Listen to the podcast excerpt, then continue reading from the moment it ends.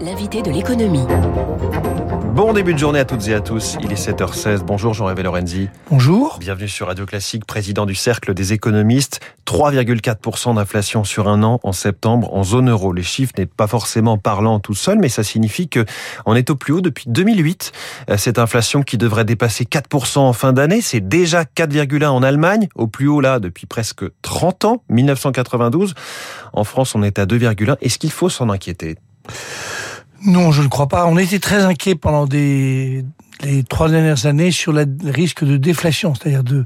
On n'en avait pas assez. On n'en avait pas assez. Donc, euh, et vous vous souvenez que les banques centrales attendaient d'avoir les fameux 2% pour pouvoir agir. Là, on a des mécanismes de sortie de crise qui sont des mécanismes extrêmement brutaux, violents. On le voit sur les problèmes énergétiques, on le voit sur absolument tous les tous les sujets.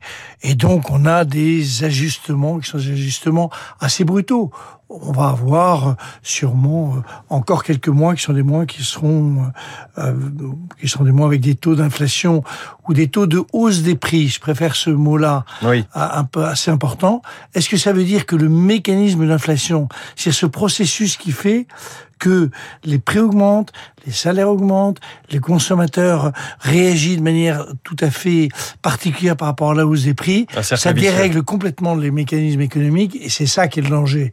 Et ce processus-là, ou ces processus-là, ne sont pas en marche à l'évidence. Il va y avoir sûrement une réadaptation d'un certain nombre de salaires, c'est clair. On le voit bien pour la restauration, ce qui est proposé par le MEDEF, ce qui est proposé par, par la profession.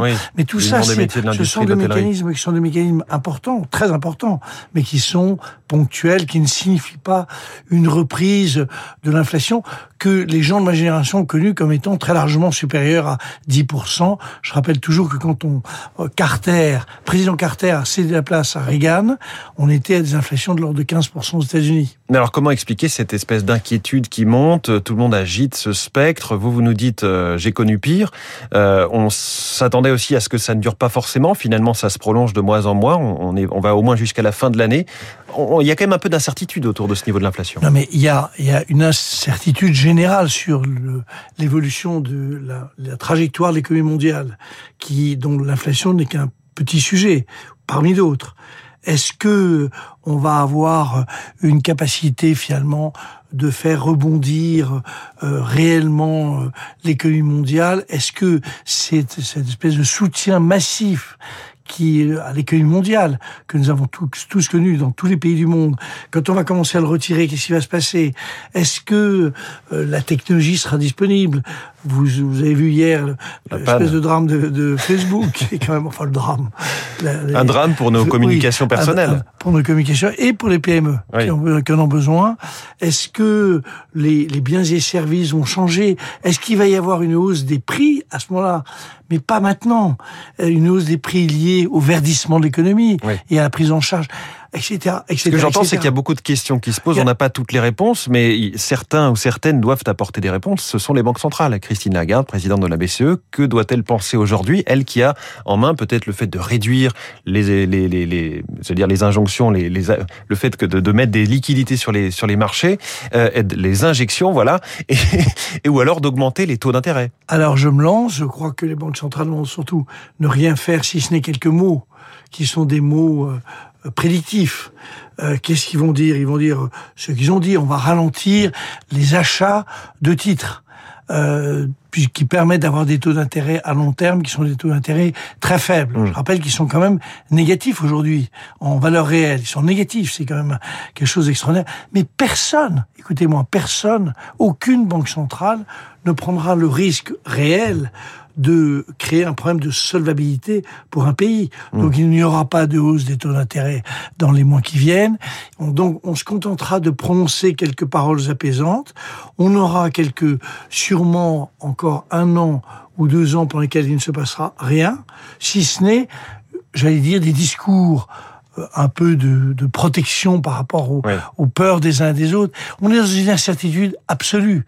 Et donc, chacun va être prudent et les, banques chantiers, les banquiers centraux seront les plus prudents des plus prudents. On dit parfois qu'il y a la bonne inflation et la mauvaise inflation. C'est un petit peu comme le, comme le gras, le bon gras, le mauvais gras, euh, le beurre, etc. Et l'objectif est souvent d'être à 2%. Pourquoi ce niveau-là? Est-ce qu'il a un sens économique? Non, il n'a aucun sens. On n'a aucun sens particulier. Pourquoi pas 2,3 Pourquoi pas 2,4 Pourquoi pas 1,5 Il en faut se trouve peu. Que c'est une convention.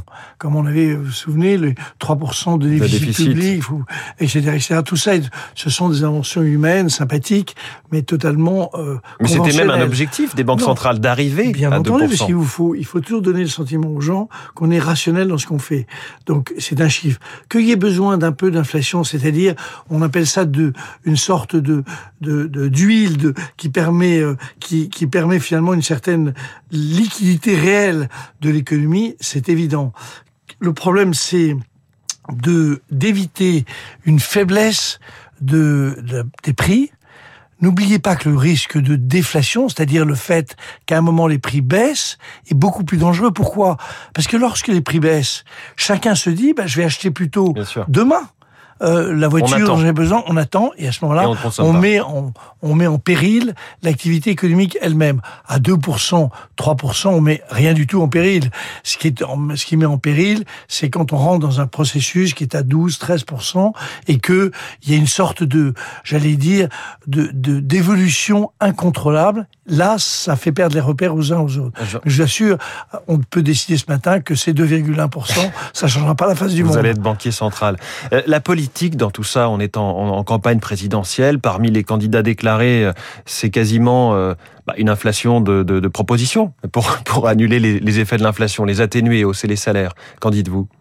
Bah, Ils ont, tout le monde est d'accord sur une chose, c'est qu'il faut augmenter les salaires, en tout cas dans un nombre de secteurs. On voit bien qu'il y a un problème sur le recrutement d'un certain nombre de jeunes, notamment dans le domaine de la restauration et de l'hôtellerie, tout simplement parce que les conditions ne sont pas favorables.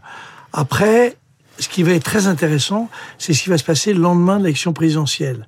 Parce que le lendemain de l'élection présidentielle, on va commencer à dire là là, il va falloir euh, réduire les déficits, il faut réduire la dette. Donc il va y avoir un discours de changement de cap, quel que soit le, le candidat Oui. euh, élu. Retour à la Et donc réalité. on verra ce qui va se passer dans huit mois. Il ne se passera rien. Mais rien. Pendant les huit mois qui viennent, tout simplement, parce que personne ne va prendre le risque d'apparaître comme étant un casseur de croissance. Jean-Hervé Lorenzi, président du Cercle des économistes, invité de l'économie ce matin euh, sur Radio Classique. Votre dernier livre, La Grande Rupture, réconcilier Keynes et Schumpeter, c'est aux éditions Odile Jacob. Merci beaucoup et bonne journée. Il est 7h23, la presse du jour.